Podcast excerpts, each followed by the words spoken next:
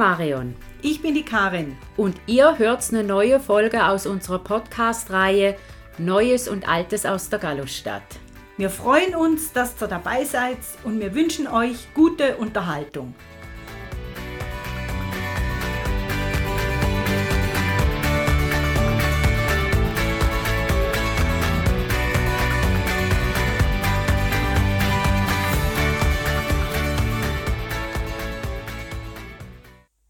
Ist eine Weile her, dass wir mit den Anfängen des FC St. Gallen einen Podcast gemacht haben. Das war im Juli letzten Jahres.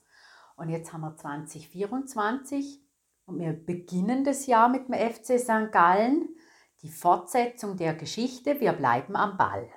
Aufgehört haben wir ja mit dem Ausbruch vom Ersten Weltkrieg 1914, wo eben erstmal alles zum Stillstand gekommen ist, aber nicht allzu lange. Das Clubleben kam damals praktisch zum Stillstand, weil viele Mitglieder diensttauglich waren. Das wollen wir ja auch hoffen, dass die fit waren. Ja, also wenn es fitte Fußballer sind, dann ist man halt dummerweise auch für einen Militärdienst, Militärdienst ja. fit. Ja. Und nicht Hm. vergessen, am 3. August hat die Schweiz mobil gemacht, eine allgemeine Mobilmachung, habe ich extra noch gegoogelt. Puh. Also Stillstand. Aber schon bald regten sich die jungen Mitglieder und Junioren und so nahm der Rest der Kommission den Betrieb wieder zur Hand, halt in einem bescheideneren Rahmen. Im Oktober 1914 wurde dann beschlossen, das Training wieder richtig aufzunehmen. Die Einnahmen vom ersten Wettspiel, das zwischen der ersten Mannschaft und der Rekrutenschule St. Gallen und Herisau stattgefunden hat, das ging ans Rote Kreuz. Das finde ich super. Das gefällt mir eben auch sehr gut. Ja, das Rote Kreuz ist ja auch von den Schweizer gegründet worden, bitteschön. Ne? Genau. Ende Oktober ist dann das St. Galler Regli äh, Regiment für kurze Zeit beurlaubt worden. Ich habe das gar nicht gewusst, das St. Galler Regiment hört sich so schön an. Die sind beurlaubt worden und man konnte die erste Clubversammlung seit Kriegsbeginn abhalten. Weil aber so viele Mitglieder während dem Militärdienst ähm, weg waren, waren sie natürlich auch nicht in der Lage, ihre Ämter auszufüllen. Und da sind dann die ganz jungen und die ganz alten Mitglieder eingesprungen und die Verwaltung hat dann einigermaßen wieder funktioniert. Auch in der übrigen Schweiz haben sich die Fußballer wieder geregt. Und man hat beschlossen, eine Interimsmeisterschaft durchzuführen. Das ist ein tolles Wort. Interimsmeisterschaft. Es hing aber alles ein bisschen vom Zufall ab, weil man ja nie gewusst hat, was als nächstes passiert und wer zur Verfügung steht. Ja, Kunststück. Ne? Ja. Die Saison hat dann im Frühjahr 1915 begonnen, eben mit einer bescheidenen Gruppe. Und Brühl ist Interimsmeister geworden. Das hat ja am FC wahrscheinlich nicht so gepasst. ne? Ja, also dieses Thema äh, FC St. Gallen gegen Brühl, das ist, glaube ich, ein Dauer oder war damals ein Dauerbrenner. Äh, immer dieses Brühl. Ne? Ja, Ja. ja die, aber die sind jetzt halt Interimsmeister geworden, ne? Edge. So. Auslandreisen sind halt nicht in Frage gekommen, das ist klar. Die erste Mannschaft hat drum Ostern 1915 in Genf verbracht und das scheint eine sehr schöne Reise gewesen zu sein und man hat so viel erlebt wie auch im Ausland. Ja gut, man ist ja von St. Gallen auch relativ zackig in Deutschland. Nach Genf ist es dann ein Stückle weiter und dort spricht man auch Französisch. Die haben sich vielleicht auch wie im Ausland gefühlt. Genau, ja. Jetzt der FC St. Gallen hat einen Großteil vom Gelände ums Espenmoos rum, also nicht der Platz selber, Familien für den Gemüseanbau überlassen. Das finde ich super. Gerade Ja. zu Kriegszeiten Ja. ist das ja schon, äh, macht es ja auch Sinn. Die Saison 1915, 1916 ist dann eben unter den Umständen einigermaßen normal verlaufen. Obwohl, und das kann man eben auch in Zahlen, äh, sieht man das, wie viele Spieler da abwesend waren. Das waren 21 Offiziere, 49 Unteroffiziere und 34 Soldaten aus dem Club. Aus dem ganzen Club, ganzen genau. Club, genau. Dann die St. Galler waren sehr erfolgreich in dieser Saison. Aarau ist mit 6 zu 3 geschlagen worden. Brühl mit 4 zu 1. Da möchte ich gerade noch mal schnell reingrätschen. Da fällt mir ein, dass ich am Anfang etwas hätte erwähnen sollen. Äh, Die Karin und ich haben ja äh, den ersten Podcast zum FC St. Gallen sinnigerweise im Stadion, also auf dem Platz bei Brühl, Ja. Paul-Gröninger Stadion aufgenommen. Mhm. Mit der ganzen Hintergrundgeräusche und Kulisse. Machen wir heute nicht. Es hat Minustemperaturen und es liegt Schnee. Ich weiß gar nicht, ob da unten offen ist, aber wir sitzen im Warmen. Diesmal also keine Geräuschkulisse. Wir sind sozusagen im heimischen Studio. Ja, um uns eine Blasenentzündung zu ersparen. Ne? Genau. Bitteschön. Also, Brühl mit 4 zu 1. Entschuldigung, Karin, ich habe dich unterbrochen. Kein Problem. Ostern 1916 ist man dann wieder ins Welschland gefahren. Also das hat ja der ersten Mannschaft dort offenbar doch wirklich sehr gefallen und zugesagt. Und trotz des Grabens, also heute nennen wir den ja Rösti-Graben, sind die St. Galler in Lausanne und Fribourg herzlich empfangen worden. Das finde ich schön. Man war ja auch froh, dass man spielen konnte. Ne? Genau. Nehme ich mal an. In der Spielzeit 1916, 1917 reicht es dann für den zweiten Platz. Wahoo. Auch die, äl die ältesten Sportsfreunde, und das sind ja die Grasshoppers, die haben auch wieder in der Serie A mitgewirkt. Und die guten Beziehungen zu den Grasshoppers, die sind nie abgebrochen. Man hat sich jedes Jahr mal für ein Freundschaftsspiel getroffen. Am 10. Dezember 1916 wird mit Hochgenuss, so steht es geschrieben, ein Sieg gegen Brühl 6 zu 1 vermerkt. Ja, und eben drum nehmen wir ja auch, wenn wir können, im Paul-Gröninger Stadion auf, um da ein bisschen ein Gegengewicht zu geben. Ein Gleichgewicht, gell? Ja, wegen der Fehde da oder wie immer, dass man das nennen will. Ja. Es war einfach so ein Lokalkampf. Lokalderby. Derby, ja, ja, ist genau. Ein Lokalderby. Ein ne? Lokalderby. Ein ewiges. Im Frühling 1917 wäre dann der Sportplatz selber beinahe dem Gemüsebau zum Opfer gefallen. Und dank der Anstrengungen von der Kommissionsmitglieder blieb der Platz verschont. Man hat ja das Umgelände zur Verfügung stellen können. Die Saison 1917-1918, die schien einen nahezu normalen Verlauf zu nehmen.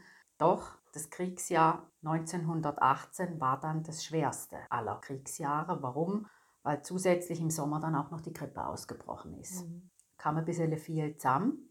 Gegen die Young Boys hat man mit 2 zu 1 äh, gewonnen, aber gegen Servet hat man mit 0, hat man 0 zu 4 verloren. Ja. Zitat. Aber wegen so etwas gibt's bei uns keinen Krach. Gewissenhaft wird untersucht, ob und welche Fehler gemacht wurden, aber dann wieder frisch aufs Neue ans Werk. Vielleicht geht's nächstes Jahr besser. Mhm. Wie heißt nach dem Spiel ist vor dem Spiel, Spiel, oder genau. umgekehrt? Ich weiß das nie. Aber das ist doch eine gute Einstellung. Und wenn ich mir aber das jetzt so vorstelle, es ist, man kann sich ja kaum vorstellen, da tobt ein Krieg. Und äh, wer sich ein bisschen mit Geschichte beschäftigt, der weiß auch, was das für Zustände war, diese Grabenkriege. Im eigenen Verein fehlt es an rüstigen Männern. Auch als Schweizer hat man ja nie gewusst, was als nächstes passieren würde und ob man wieder heil heimkommt. Und wahrscheinlich hilft es dann eben, sich auf den Sport zu konzentrieren, dass das eine Abwechslung ist. Und im Büchle steht ja auch, dass man nebst den leiblichen Bedürfnissen der Jugend die Möglichkeit für etwas anderes geben muss. Auf Gottes schöner Erde, fern von Staub und Steinen, von den Tageslast und Mühen erholen zu können. Schön. Schön, gell? Und Platz ist ja für alle da. Für die Turner, für die Leichtathleten, die Pfadfinder, die Wandervögel, die Schwimmer, die Ski- und Bergsportler. Nach dem Motto, ein gesunder Geist in einem gesunden Körper. Mhm. Das Men- haben wir ja schon mal gehört. Genau, eben. Mens sana in corpore sano. Schön, wie du dir das gemerkt hast. Und das erinnert uns an eine Folge, die wir schon gemacht haben über das Volksbad. Ja, reinhören. Genau, da steht es auch ganz groß gesch geschrieben, dieses Motto. Genau. Dann im Frühling 1918, ja, hat man den Sportplatz halt wieder vor einer Umackeraktion schützen müssen. Dieses Mal war es viel schwieriger, weil ja leider halt eben für die Sportler die Behörde von Tabla zuständig war und der Verein ist nicht gerade auf geringen Widerstand gestoßen. Auf Verständnis ist man dafür beim Stadtrat Dr. Nägeli gestoßen. Er war Ortsverwaltungsratspräsident. Nee, Moment. Auf Verständnis ist man gestoßen beim Stadtrat Dr. Nägeli, beim Herrn Xell, weil der war Ortsverwaltungsratspräsident, so jetzt habe ich's, und Feldbaukommissär Messmer. Und das ist so im Büchle gestanden. Wir haben's durchgehauen, allerdings mit großen Opfern. Also von April bis Ende September durften wir dann den Platz nicht benutzen und Training ist dann wieder auf die Kreuzbleiche verlegt worden. Da war sie ja schon mal, ne? Genau. Mhm. Es bestand die Angst, dass die Bürgschaften zweier Banken jederzeit gekündigt werden könnten, was dann halt auch wahrscheinlich ziemlich üble Folgen gehabt hätte. Aber dank dem Einsatz vom Herrn Henri Judy, nicht Henry, sondern wahrscheinlich Henri Judy, sind dann Anteilsscheine ausgegeben worden und so ist dann der Verein in gewissem Sinne zu eigenem Geld gekommen. Der Herr Judy war ja Verlagschef im genau, Verlagswesen. Ne? Genau, nicht weit von der Kantonsschule entfernt, wo jetzt eine Weinhandlung Ah, ja, ist. genau. Ich glaube, da oben drin oder in dem Gebäude war die Druckerei Judy. Ja, das ist ein schönes Gebäude. Ja, genau. Dann zu Beginn der Saison 1918, 1919 kam nur ein Spiel gegen, dreimal dürft ihr raten, Brühl zustande. Und die Welt ist ja dann in Ordnung, wenn man Brühl mit 3 zu 0 schlägt. Oh, Hilfe. Ja, ja. Aber die Grippe dehnt sich aus und es gibt ein Spielverbot, Grippespielverbot, was natürlich den Betrieb lahmlegt. Kommt uns ja irgendwo bekannt ja. vor. Mhm. Auch die Hauptversammlung ist ins Wasser gefallen und konnte dann erst im Januar 1919 abgehalten werden. Ja, und es macht ja Sinn, weil das war die spanische Grippe. Also da macht man bitte schön ein Spielverbot, weil diese spanische Grippe, damals war die Weltbevölkerung 1,8 Milliarden, hat ja 20 bis 50 Millionen Tote gefordert. Andere Schätzungen sprechen von 100 Millionen. Also da hätte ich auch ein, Grippeverbot, äh, ein, Spiel, nicht ein Grippeverbot, ja auch gern ein Spielverbot ausgesprochen. Ne? So. Trotzdem, oder vielleicht kurz nachher, das weiß ich nicht, konnte der FC St. Gallen zwei Tanzkränzchen abhalten Mhm. und es wird von einer auf der ganzen Welt grassierenden Tanzwut gesprochen. Ist ja eigentlich schön, ne? Dann ist dieses sogenannte Grippeverbot aufgehoben worden. Dafür aber haben die Bundesbahnen den Bahnverkehr am Sonntag eingestellt. Scheibengleis. Also gab es keine Clubmatches. Hm. Cup-Matches. Hm? Steht hier. Wurscht. Man konnt, wenn man nicht hinfahren kann, kann man nicht spielen. Nee. Erst im April gab es dann einen, wenn auch eingeschränkten Sonntagsbahnverkehr. Die Spiele sind dann aber nur so weit ausgetragen worden, bis in jeder Region ein Club nicht mehr einzuholen war. Da man spät dran war und der Platz ja bereits wieder anderweitig zur Verfügung gestellt werden musste, gab es wieder Verhandlungen. Und die Lösung hat dem Verein wieder einiges aufgebürdet hinsichtlich finanziellen Lasten. Was mich ehrlich gesagt wundert, ist, dass all diese Clubs den Ersten Weltkrieg überstanden haben.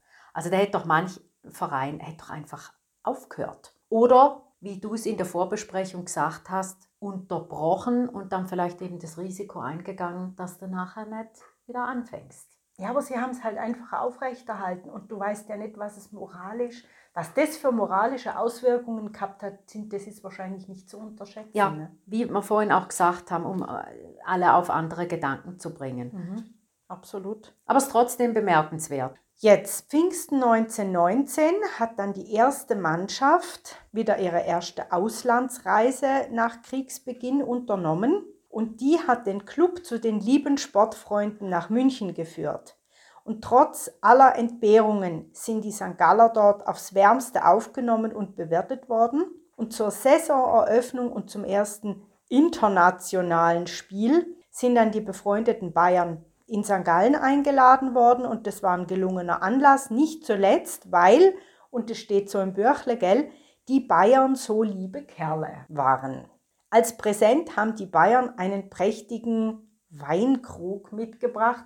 Wir haben uns gefragt, ob es den noch gibt. Und warum es nicht ein Bierkrug war? Ja, Wir haben auf der Webseite vom FC St. Gallen noch etwas gefunden zu diesem Spiel, das ist sehr ausführlich dort. Ne? Ja. Das super. weil dieses Spiel und auch ein Spiel nach dem Zweiten Weltkrieg wird als Blockadebrecher bezeichnet. Ja. Ein Thema, dem wir uns dann auch noch mal näher widmen möchten. Hier sei einfach gesagt, die Treue, steht auf der Webseite, die Treue und Verbundenheit zwischen den Bayern und uns überdauerte sogar zwei Weltkriege.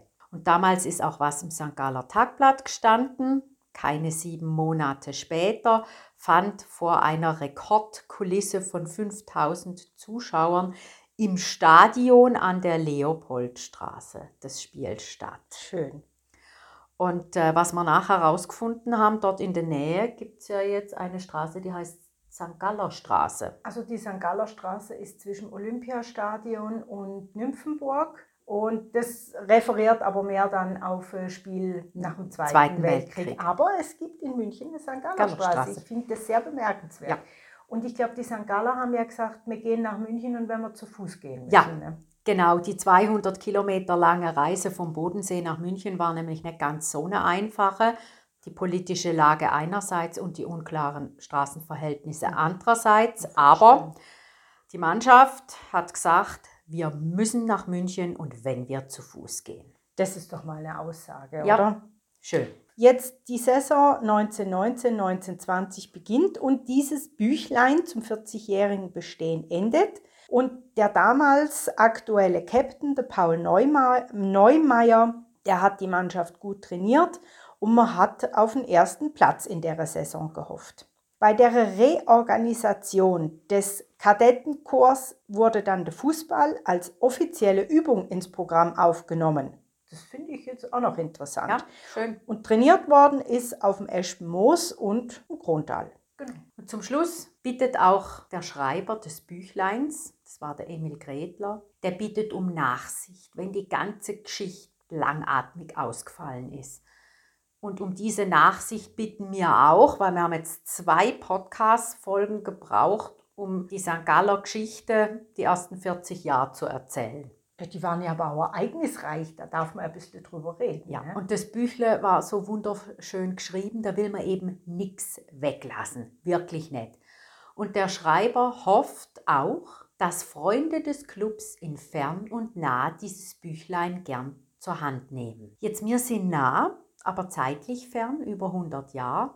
Und ja, ich habe das Büchlein gern zur Hand genommen. Ich habe es ja aus der Fadiana ausgeliehen und habe es auch wirklich ungern wieder in die Fadiana zurückgebracht. Das kann ich mir gut vorstellen. Ja. Haben Sie das aus der Hand ziehen Müssen, müssen bei ja. der Ausleihe?